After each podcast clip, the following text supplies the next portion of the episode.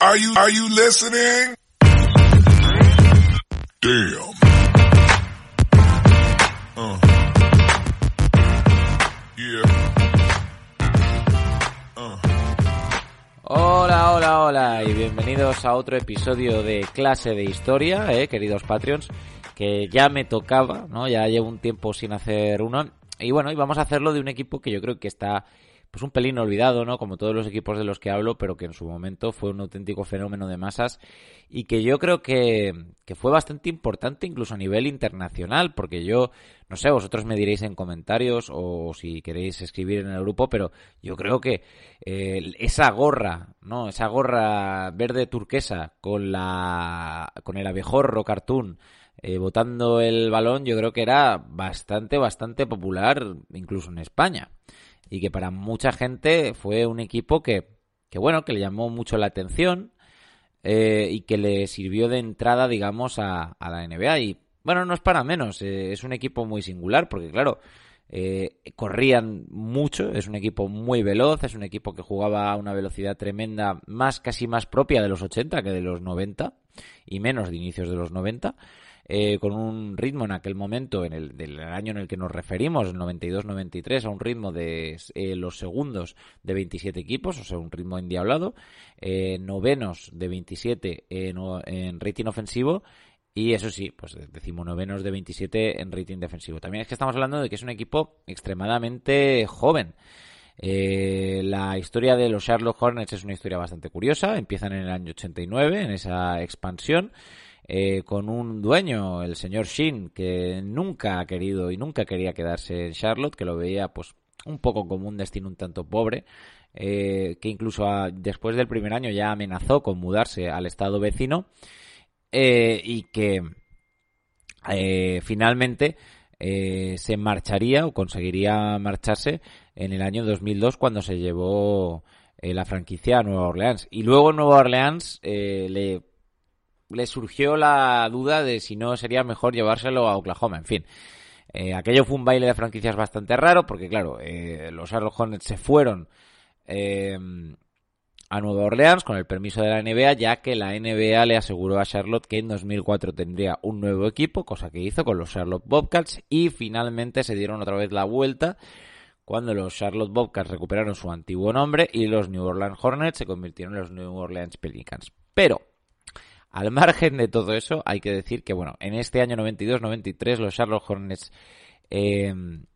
jugaban en el Charlotte Coliseum y eran, eh, pues, la principal atracción de la ciudad, enamoraban a todos los aficionados que nunca apoyaron al dueño y eh, eso fue una versión que duró toda la vida, siempre también por parte de los gobernantes, pero que al equipo lo, lo apoyaban con auténtica pasión y es que fue uno de los eh, fue uno de los estadios que se llenaba eh, con más frecuencia. De hecho, estamos hablando de el primero de 27 equipos eh, eh, de, a nivel de afición, a nivel de, de, de llenazo. Eh, cosa curiosa que, que, luego dentro de 10 años cambiaría totalmente porque ya en el equipo de, de Baron Davis y Jamal Masburn, un equipo con resultados pues eh, similares en cuanto a éxito que, este, eh, no conseguían meter gente en el estadio de ninguna de las maneras, ¿no? Es, es curioso. Pero bueno, eh, en este año 92-93, como ya he dicho, tienen un equipo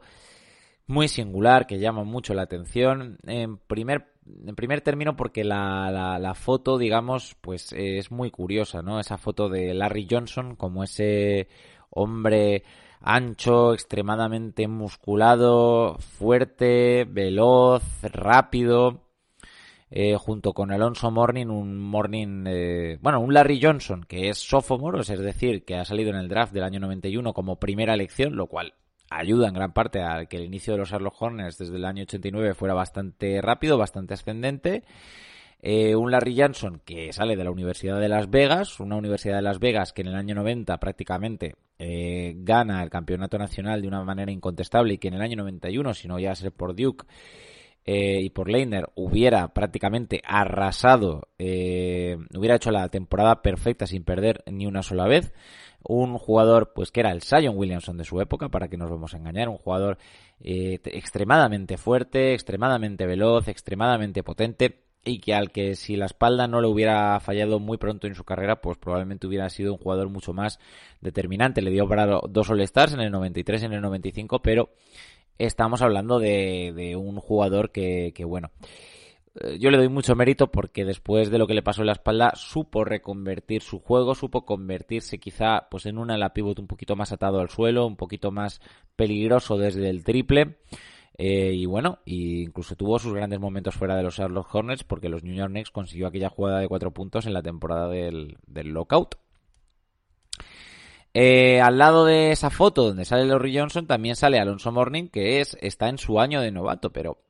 hay que decir que los novatos de esta época no eran tan novatos, porque Alonso Morning ya llevaba un tiempo fraguándose en Georgetown, en la, escuela, en la universidad más prestigiosa para un pivot.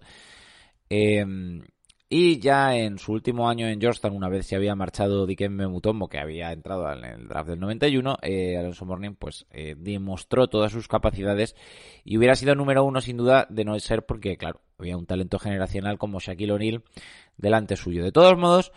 eh, la unión de Larry Johnson y de Alonso Morning ya era lo suficientemente poderosa, fuerte, em, joven y, vibrante como para atraer la atención de, mucha gente. Estamos hablando de, quizá un, el maridaje perfecto porque, bueno, pues las, Larry Johnson es un tipo eh, muy muy capaz en lo ofensivo con muchísimas armas que ya desde muy joven pues era capaz desde el tiro abierto hasta